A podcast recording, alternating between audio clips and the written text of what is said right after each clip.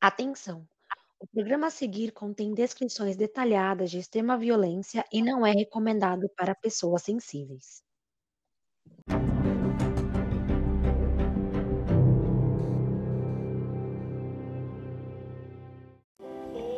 Bernardo Glione Boldrini era o xodó dos professores em uma escola particular na cidade gaúcha de Três Passos.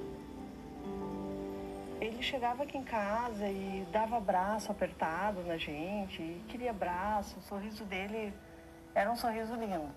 A gente olhava para ele e ele era um menino que a gente via só pureza, via só felicidade, um menino muito alegre, um menino que era amigo de todos, né? sempre muito, é, muito prestativo. Os acusados pelo crime são o pai do garoto, o médico Leandro Boldrini, a madrasta, a enfermeira Graciele Ugolini e uma amiga dela, assistente social Edelvânia Viganovics. Os três estão presos. Em frente à casa da família, amigos e vizinhos ainda não acreditam no que aconteceu.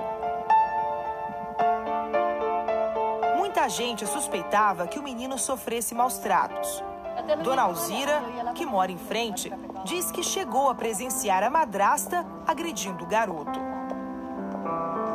Vassoura ela bateu nele. Eu estava aqui. Eu chamei, vem cá comigo. Daí ele disse assim: Não, o pai quer me bater. Eu chamei, vem de novo. Dele disseram assim: Nós estamos brincando com ele. Eu fiquei quieto, fazer o que eu ia fazer. Bateu nele foi ela, mas quem disse que estava brincando era ele e não estavam brincando. Nos cartazes, mensagens de pessoas revoltadas com o crime e também sensibilizadas com a angústia vivida pelo garoto. Bernardo queria mais atenção e carinho do pai. O menino se sentia abandonado dentro da própria casa.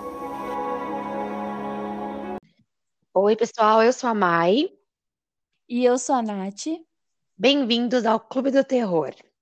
Antes da gente começar, dois recadinhos bem rápidos para vocês. É, nós começamos na semana passada a nossa sequência de episódios especiais, onde a gente vai discutir cada um dos seis episódios da série documental Unsolved Mysteries da Netflix. Então, se você ainda não assistiu, corre lá para ver e depois vir comentar com a gente. E se você já viu, mas ainda não ouviu o episódio, corre que tá bem legal. E a gente quer sempre ouvir vocês, é claro. Então mandem pra gente no Instagram suas teorias. Nós somos do arroba Clube do Terror de podcast. O segundo recadinho é sobre a segunda temporada, que deve estrear em meados de setembro. Você já quis participar de algum podcast? Se sua resposta foi sim, então sua hora chegou. Na nossa segunda temporada, vamos estrear o quadro O Clube Convida, e você pode ser um dos nossos convidados. Muito legal, né? Para participar, manda só um e-mail para a gente do, no clubedoterror.pod@gmail.com com seu nome completo e qual caso de crime ou mal assombrado você gostaria de discutir em um episódio aqui no clube. E nós vamos retornar para você com informações de como isso vai funcionar, beleza? Isso, e não esqueçam de colocar no título o nome do quadro, que é o Clube Convida. No nosso Instagram, no decorrer dos dias, a gente vai deixando mais detalhes para vocês não perderem nada, beleza? Agora só verifica se sua porta e sua janela está bem trancada e bora para o episódio. No dia 14 de abril de 2014, o corpo do menino Bernardo Boldrini, de 11 anos, foi encontrado sem roupas numa cova feita no matagal em Frederico Westphalen, no interior do Rio Grande do Sul. Após investigações, foi constatado que ele morreu por superdosagem de um medicamento chamado midazolam, que é usado para sedar pacientes em procedimentos como endoscopia. Em doses muito elevadas, o remédio tira a capacidade respiratória do organismo. Mas como foi que isso aconteceu e por quê? Essas são perguntas que vamos tentar responder no decorrer desse programa. Eu vou descrever como que era o Bernardo. Ele nasceu em 6 de setembro de 2002 em Santa Maria, no Rio Grande do Sul. Ele era filho de Leandro Boldrini e Odilane Uglione. Era descrito por seus professores e amigos como uma criança carinhosa que adorava abraçar os outros. Ele amava sua irmã e adorava ir para a escola. Ele foi morar em Três Passos com o pai, a madrasta, Graciele Ugolini, e uma meia-irmã pequena, depois que sua mãe cometeu suicídio em 2010. Talvez essa história da mãe do Bernardo pareça algo isolado, mas é no mínimo suspeita. Odilene foi encontrada sem vida em fevereiro de 2010 na clínica do então ex-marido, o médico Leandro Boldrini, com um tiro de arma de fogo. Testemunhas viram ela com a arma no consultório, aguardando a chegada do então ex-marido. Assim que ele entrou em sua sala no consultório, viu Gilaine com uma arma. A secretária, na época, escutou somente o tiro e viu o Leandro sair correndo. E não viu o que de fato aconteceu dentro da sala. Na época, a polícia concluiu que ela cometeu suicídio, mas perícias particulares feitas a pedido da família levantaram a suspeita de que ela possa ter sido assassinada. E segundo a polícia, nenhum elemento indicou homicídio, embora ela tivesse uma relação conflituosa com o marido e pai do menino, o médico Leandro Boldrini. Não foram encontrados indícios de indução de suicídio. A magistrada responsável do caso falou o seguinte: além de ser uma atribuição do órgão acusador, as inconformidades da parte interessada não trouxeram elementos novos, desconhecidos da autoridade policial, a serem investigados. Tampouco, e eu gostaria de atestar que, de fato, a vítima se suicidou. O pai de Bernardo também participou da reconstituição da morte, no antigo consultório dele em Três Passos, mas não foi encontrado muitas, inf muitas informações que, como foi então, não podemos entrar em detalhes. O que sabemos é que Odilene deixou uma suposta carta de suicídio, mas uma perícia identificou que a letra não era dela. Um mês depois do ocorrido, Leandro já estava morando com Graciele. Vixe.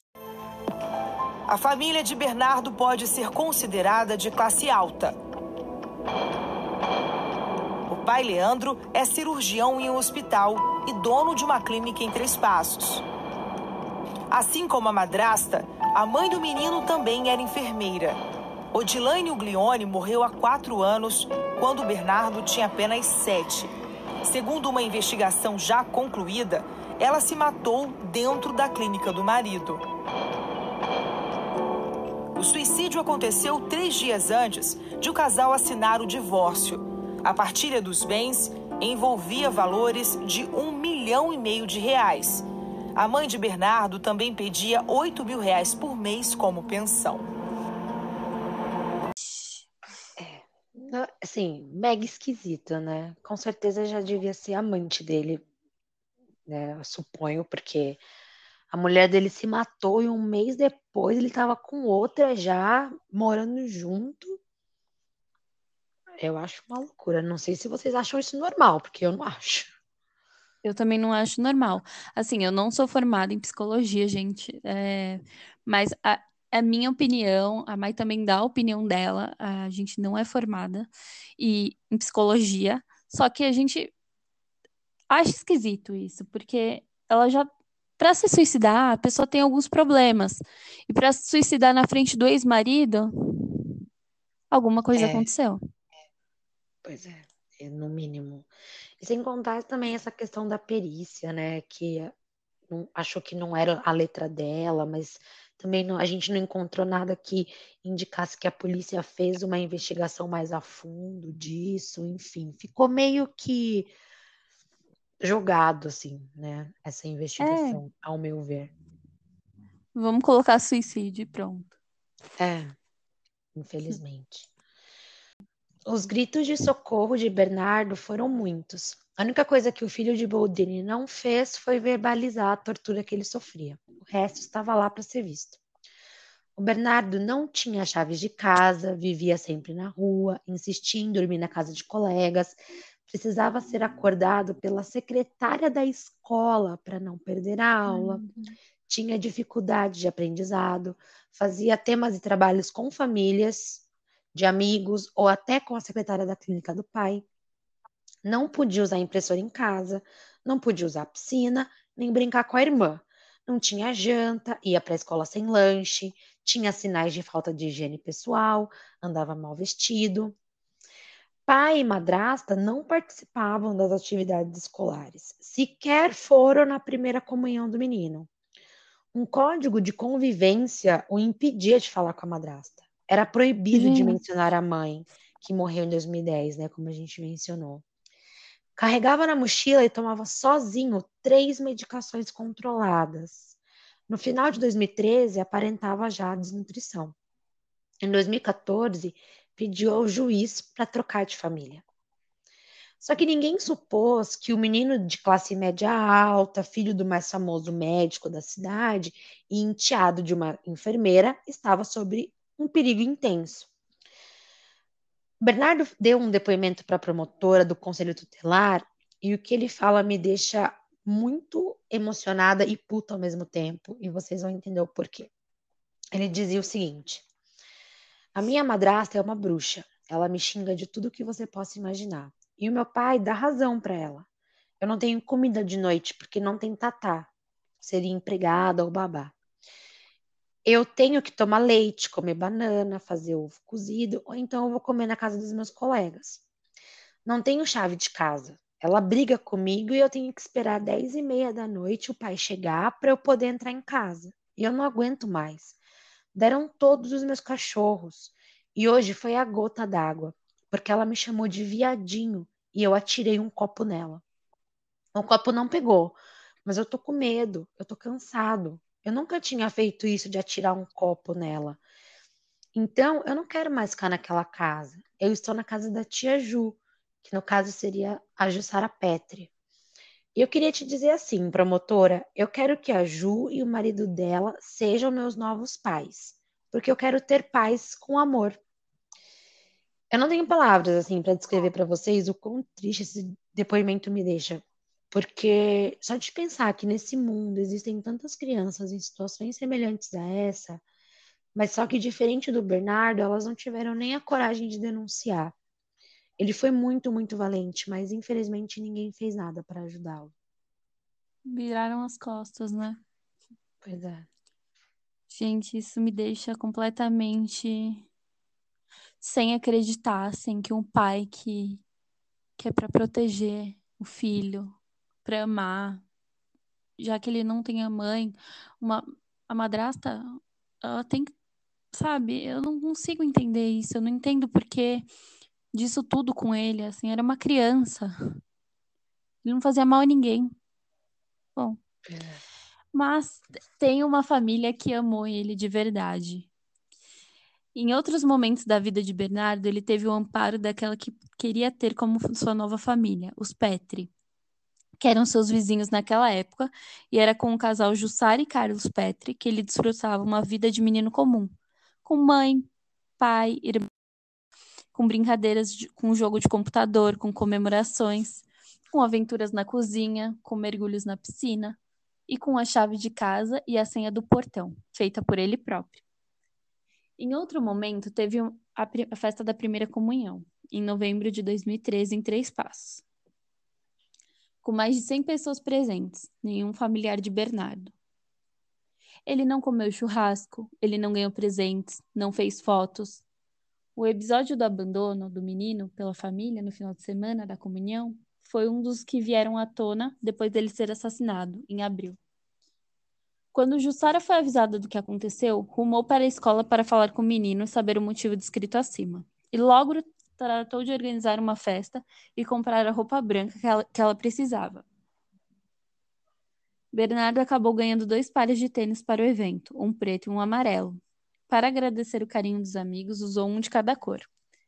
Era quase sempre assim na vida de Bernardo, desde que perdeu a mãe, em 2010. O Bernardo estava mal em matemática, a escola ligava para a tia Ju, então ele estudava a tabuada com ela. Bernardo estava sem lanche, pega a nota e a tia Ju paga. Bernardo estava sem uniforme, a tia Ju faz na confecção. Bernardo tem atividade ou apresentação na escola, tia Ju vai participar, ou o tio Carlinhos ou a Tainá, filha da Ju e do Carlinhos. Ou uma das irmãs da Ju. Enfim, algum Petri sempre estava por perto. E essa era a família que Bernardo queria que fosse para ele. Foi isso que ele disse às autoridades quando procurou o fórum, relatando maus tratos e pedindo para trocar de família. Jussara disse uma vez o seguinte: os conselheiros tutelares disseram que o B ia para uma casa de passagem. Nós dissemos várias vezes que se a justiça tirasse ele do pai e ele não pudesse ficar com os parentes, nós íamos atrás. Os Petra diziam que o Bernardo era uma criança doce, gentil. Ele só queria ser amado. Era carinhoso com os amigos, amava a minha irmã e queria uma família que eu amasse também. Tinha um sorriso que iluminava o ambiente, sempre ajudava os outros. Bom, é, vamos falar então sobre a primeira versão do que aconteceu no dia que o Bernardo desapareceu. Então, no dia 4 de abril de 2014, Bernardo e a madrasta viajaram para Frederico Westphalen, no interior do Rio Grande do Sul, para comprarem uma televisão nova para o menino e levá-lo a uma benzedeira, que faria uma consulta espiritual em Bernardo, porque, segundo a madrasta, ele demonstrava alguns momentos de instabilidade emocional. Ela, inclusive, deixou um bilhete de anotação em sua residência, de forma a não esquecer o tal do compromisso. Quando voltaram à tarde, Bernardo teria pedido para passar o final de semana na casa do melhor amigo, e, como de costume, ele fez o trajeto sozinho porque as casas eram próximas. E segundo o pai do garoto, era muito comum ele passar o final de semana lá jogando e se divertindo. Aproveitando que o menino estaria fora, o pai e a madrasta de Bernardo foram para uma festa de música eletrônica e passaram a noite de sexta para sábado. Domingo, Bernardo deveria ter voltado para casa às seis da tarde, como combinado, mas ele não voltou. Leandro resolveu ir buscar o filho e descobriu que ele não havia passado o final de semana lá. Ele buscou na casa de outros amigos, tentou ligar no celular de Bernardo várias vezes, mas não conseguia encontrar o garoto. Então resolveu ir até a polícia notificar o desaparecimento. Cartazes foram espalhados na cidade, onde haviam parentes da família, e a polícia trabalhava com três hipóteses: fuga, sequestro ou homicídio. Porém, o tempo foi passando e, como havia uma grande cobertura da mídia, descartaram a possibilidade de fuga. E como ninguém entrou em contato pedindo resgate, a hipótese de sequestro também foi descartada. Durante a reconstituição dos passos do menino, a polícia soube da tal viagem de Bernardo e sua madrasta. Descobriu-se que nessa viagem a Graciele tomou uma multa por excesso de velocidade e o policial que aplicou a multa confirmou que eles estavam seguindo em direção a Frederico Westphalen e que o garoto estava no banco de trás.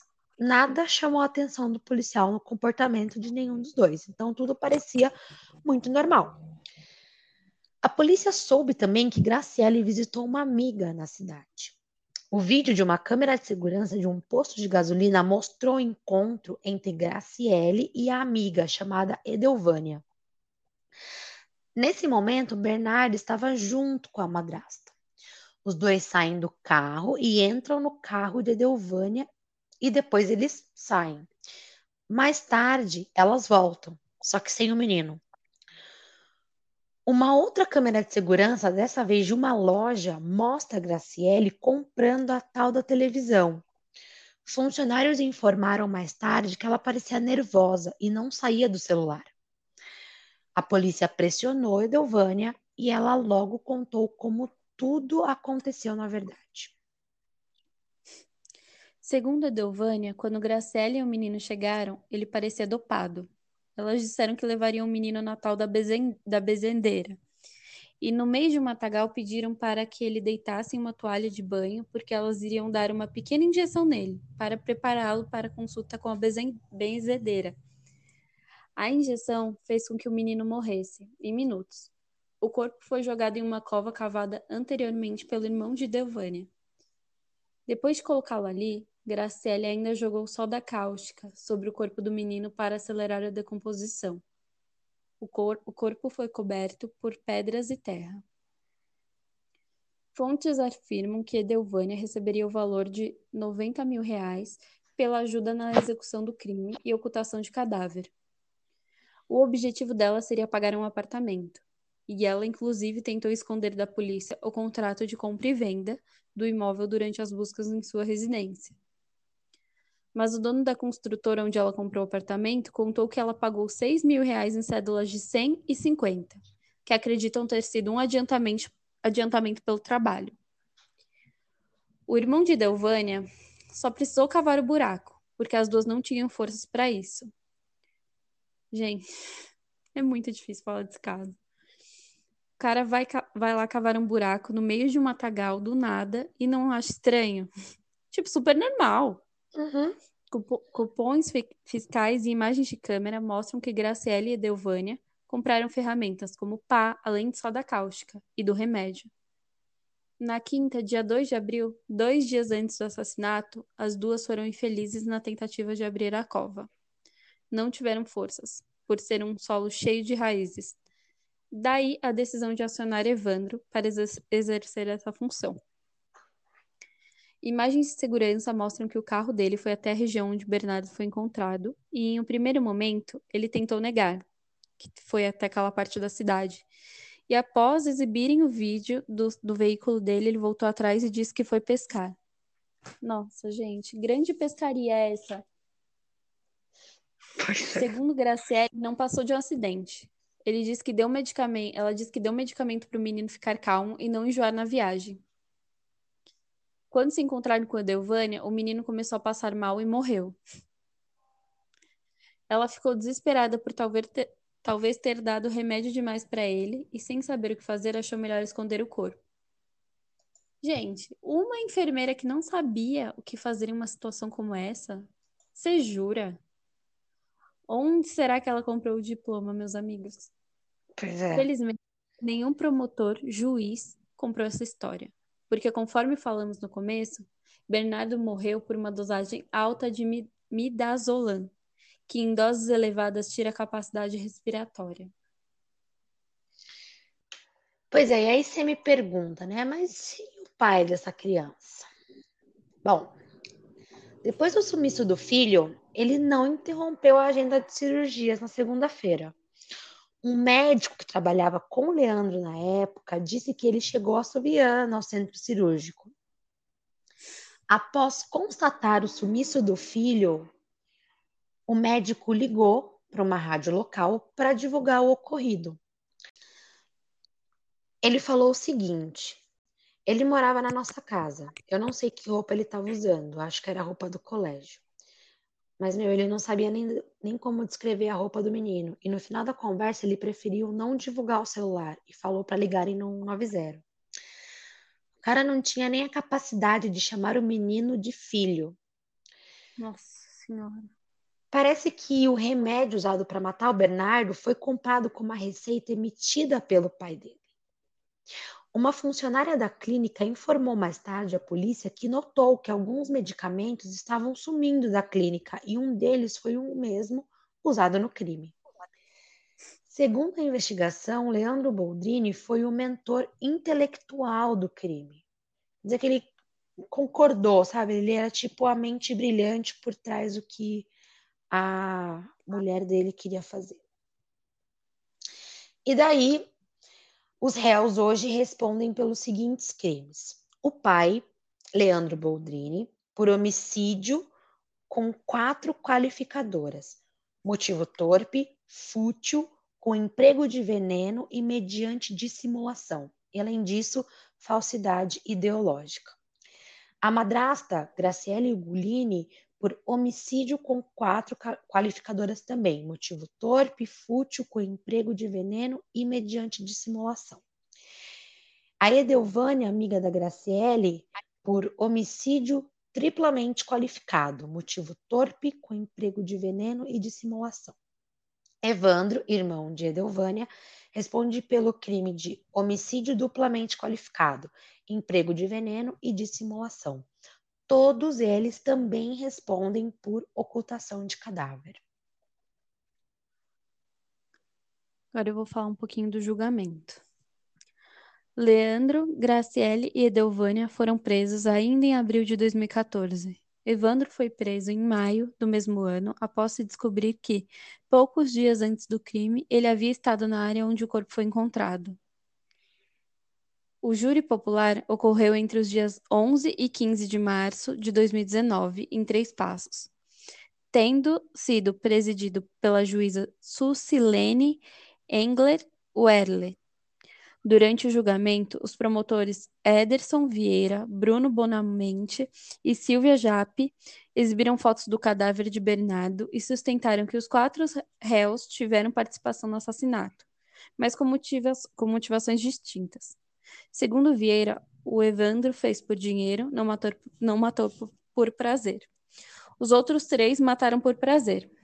Em sua defesa, Leandro disse que Graziele e Delvânia haviam matado o menino e não ele. Graciele afirmou que Leandro era inocente e que havia falsificado a assinatura dele para efetuar a compra do medicamento. Disse também que a morte havia sido um acidente, mas que admitia ter errado do início ao fim. Em seguida, afirmou que Edelvânia quis levar o menino ao hospital após vê-lo desacordado. Segundo Edelvânia, ela quem comprou o medicamento e a pá. Além disso, ao ver o menino desacordado ou sem sinais vitais, quis ir à delegacia, mas foi ameaçada por Graciele.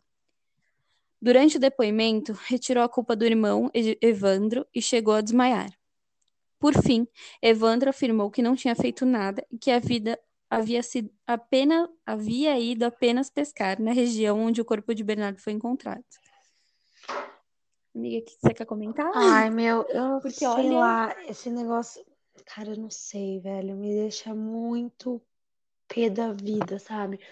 É, bom, para quem não viu, quem não lembra do caso, enfim, não acompanhou, é, tem no YouTube uma gravação de todo é, esses depoimentos, enfim, é, o julgamento todo tem tá até lá. Essa, essa madrasta dele chorando, lágrimas de crocodilo. Pois é. Ai, E gente, não tem também a ele. cena da, dessa amiga dela, a Delvânia, desmaiando. E, cara, assim, é, você, nós somos amigas, certo? E você tem Uhum. um filho.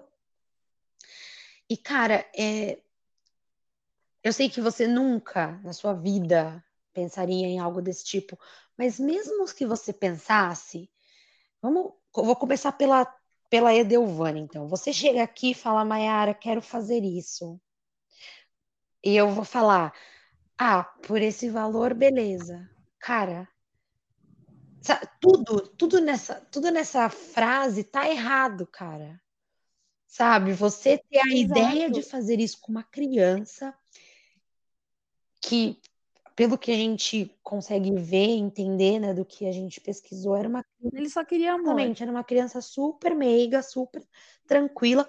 E mesmo que não fosse, isso também não justifica, porque é uma criança, ela podia ser aquela criança que você fala assim: meu, essa criança é uma peste. Mas é uma criança, sabe? Nada vai justificar você fazer isso com uma criança, independente do temperamento dela ou de como ela age, sabe? E eu também não sei em que parte eles pensaram que esse plano ia dar certo, que eles iam sair impunes, sabe? Que ninguém ia descobrir. Então, assim, tanto A mente brilhante da madrasta que pensou em tudo, é, né? pra mim, tudo, Nossa. do início ao fim, isso é bizarro, cara, bizarro. Sabe, o conselho tutelar que custava ter escutado o menino. É, Ter escutado o grito de socorro quando uma criança da idade dele vai pedir ajuda de uma pessoa que é da lei, que pode ajudar, e essa pessoa vira as costas. Olha a merda que deu. Pois é. Poderia ter tudo ter sido diferente, sabe? Ele poderia ter tido uma vida maravilhosa com a Jussara, com o marido dela. Ele poderia ter outro destino. Se não. Sabe, gente? Sim, não, e eu, eu que durante essa pesquisa que a gente fez, eu também vi que, tipo, parece que um dos motivos maiores, assim, para tudo isso ter acontecido foi por conta dessas denúncias que ele fez. Parece que o Conselho Tutelar estava meio que cercando eles ali para entender melhor o que estava rolando e eles estavam meio que com medo, enfim, é, do que poderia acontecer com eles. E assim, cara, seria melhor ter entregado a criança. Não era melhor? Tipo assim, não era uma coisa que, que uma pessoa normal pensaria, assim, tipo, eu vou entregar essa criança, eu não quero essa criança. Tudo bem, meu, É uma- a coisa mais sensata a se fazer. Deixar a criança com fome, sabe? Eu vi que ele. O juiz chamou o pai do, do Bernardo e o Bernardo para se reconciliarem quando deu tudo isso. E aí o Bernardo falou o seguinte: ele falou assim, eu quero ter uma chave de casa, eu quero ter o direito de, de ficar perto da minha, minha irmã. Olha isso, ele amava ela, sabe? Ele só queria isso, coisa simples. Como que uma pessoa, um juiz escuta isso e não decide investigar mais, não, não decide falar, não, tudo bem, vamos mudar ele de família, porque olha isso, olha quantas testemunhas tem de que ele sofria abuso, abusos psicológicos, físicos, muitas pessoas. A Jussara falou que uma vez o aparelho dele, que ele usava numa época, chegou a machucar a boca dele, porque não tinha manutenção e estava sangrando a boca dele. É muito, é Olha muito complicado, o né? absurdo. E assim, eu fico pensando o que, o que deve ter passado na cabeça tanto da Jussara quanto do Carlos, né? Que é, o- que é o casal Petri. Porque, cara, eu acho que eu ia me sentir muito mal, assim, sabe? De, de ficar imaginando o que, que eu poderia ter feito de diferente para salvar ele dessa situação, sabe? É, Não, a Jussara estava visivelmente abalada no julgamento, dando depoimento. É, eu não Visivelmente abalada. Ela assistir tava. tudo, assim, pra mim não, não deu. Eu vi partes, assim, porque eu queria ver a cara de pau deles, sabe? Dando os depoimentos. E, meu, e assim, cara, esse irmão da Edelvânia, foi o que a gente falou. Como é que o cara vai cavar um buraco e acha que tá tudo bem? Tipo, será que a irmã dele pedia pra ele fazer isso com muita frequência? Porque não é possível. Tipo, será que você pode cavar um Não, buraco pessoa. naquele meio daquele mato ali?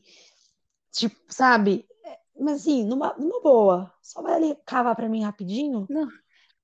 que eu vou plantar uma E a árvore. Graciele falou ainda, né? É, então, a Graciele ainda falou, a, Del, a Edelvânia, ela queria chamar, quando ela viu o menino desacordado, ela queria fazer alguma coisa. E por que ela não fez alguma coisa? É, acho que ela queria, na verdade, Tipo, ela até. O que ela mais disso. queria Ela, era pagar o apartamento dela, assim, com certeza. a vida dele valeu um Pois apartamento. é. Nossa, que maravilhoso. Ah, e eu acho merda, super juro. Essas importante a pessoas. gente lembrar também o seguinte, né? A gente tá falando de um menino, Bernardo, é, que tinha um pai médico, uma madrasta enfermeira e a Edelvânia é assistente social. Ou seja, é- são três pessoas que deveriam cuidar e proteger, sabe? E olha o que eles foram capazes de fazer por absolutamente nada.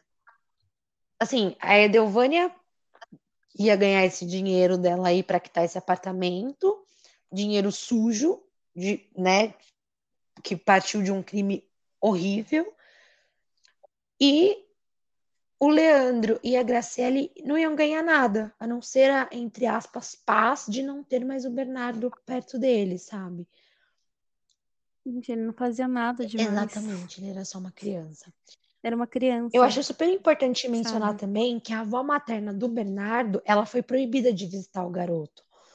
Ela, inclusive, Nossa, pediu disso. a abertura do caso de suicídio da filha. Mas daí houve uma certa má vontade da polícia e o caso foi ar- arquivado. Ela faleceu em agosto de 2017. Só Sem uma resposta. é, exatamente, sem nenhuma resposta. E assim, isso em 2017, que o Bernardo já tinha morrido. E aí ela deu uma entrevista para o G1 um ano depois do crime, é, falando que parece uma mentira. Não é fácil, são muitas lembranças. Às vezes parece um pesadelo. Não consigo acreditar que um pai, um ser humano, possa se programar e se organizar para matar o próprio filho. E isso aconteceu. Foi o comentário que ela fez na época. E assim, ela perdeu a filha sob circunstâncias mega estranhas e duvidosas. Perdeu o neto, é, apesar dela ter tido a resposta é, de como tudo isso aconteceu, a gente ainda não entende o porquê. Eu, pelo menos, não consigo entender o porquê. Muito Eu também não tô entendendo o é, assim, muito se especula que parece que o Leandro ele tinha, se ele ficasse com o Bernardo, ele teria direito a um tipo de,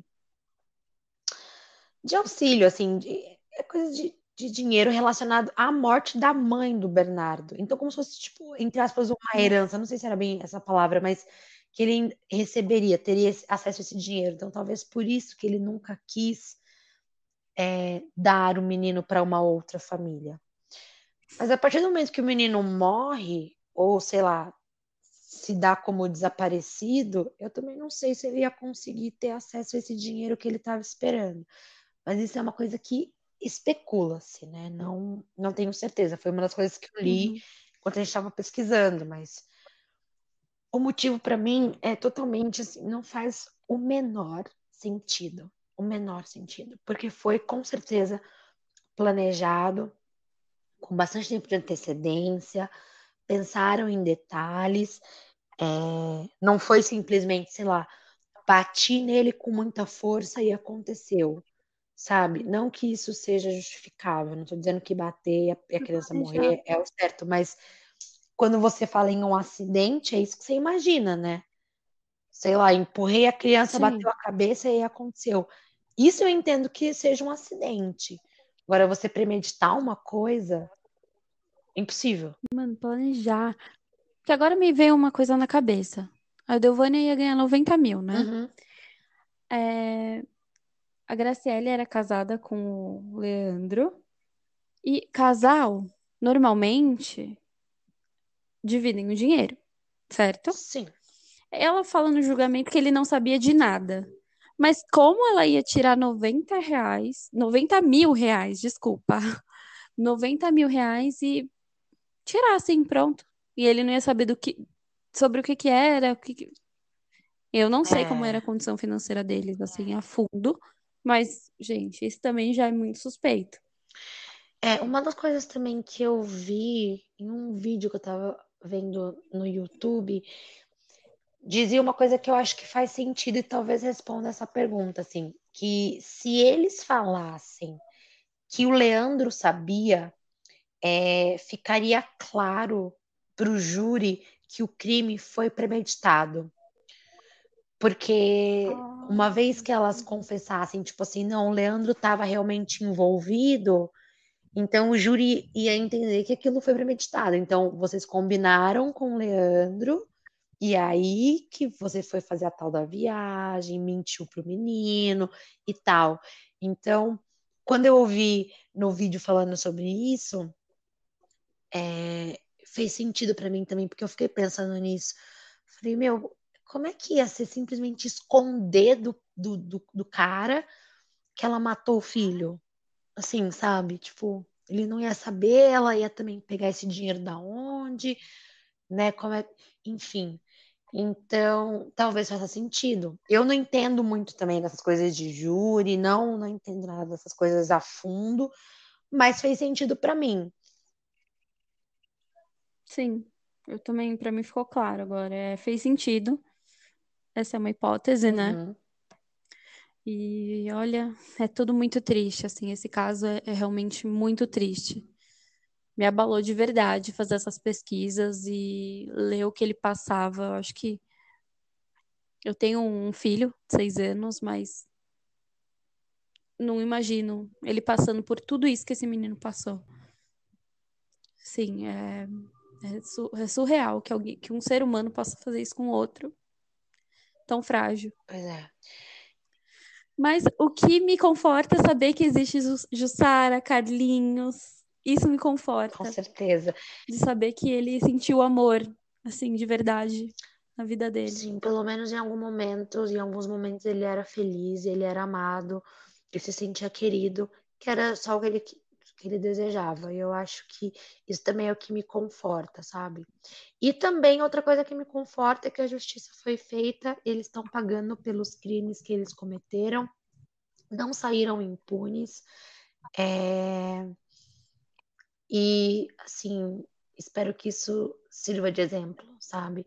Por mais que às vezes a gente veja pais que são negligentes com seus filhos, eu nunca vi nada perto disso, sabe?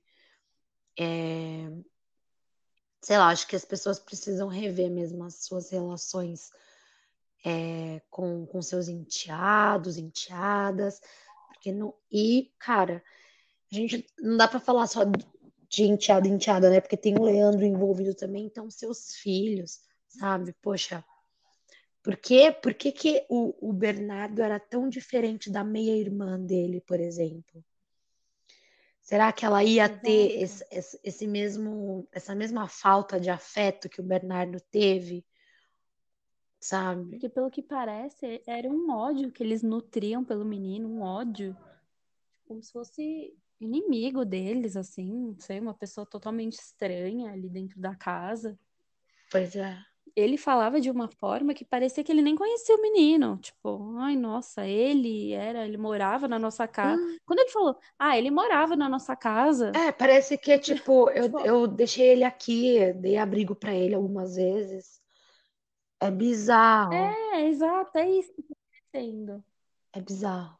Eu, a minha atitude seria: olha, meu filho desapareceu, você pode anotar meu número me avisa qualquer coisa que você souber e eu tô indo atrás dele, tipo, e não pararia as buscas, sabe?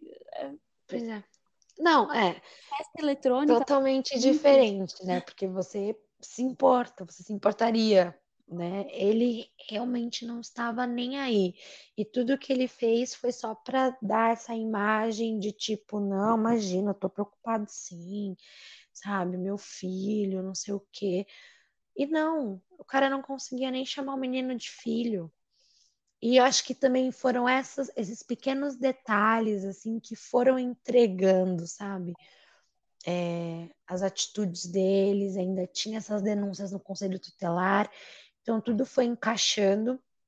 Então, mais uma vez, foi muito importante o Bernardo ter feito as denúncias que ele fez, porque talvez se não tivessem essas denúncias no conselho tutelar, ainda ia ficar meio, é, sei lá, meio sem explicação, sabe? Essa relação entre o Bernardo e a família, porque ia ser, na verdade, a família falando uma coisa e os Petri, por exemplo, falando outra. Ia ser a palavra de um contra o outro. E pelo menos no conselho tutelar aquilo estava registrado, foi ele que foi atrás. E eu acho isso, acho que isso também mudou totalmente o rumo da investigação. E você? O que você achou desse caso? Qual é a sua opinião? A gente quer te ouvir. Manda uma mensagem pelo nosso Instagram dando sua opinião sobre o caso e até o próximo episódio.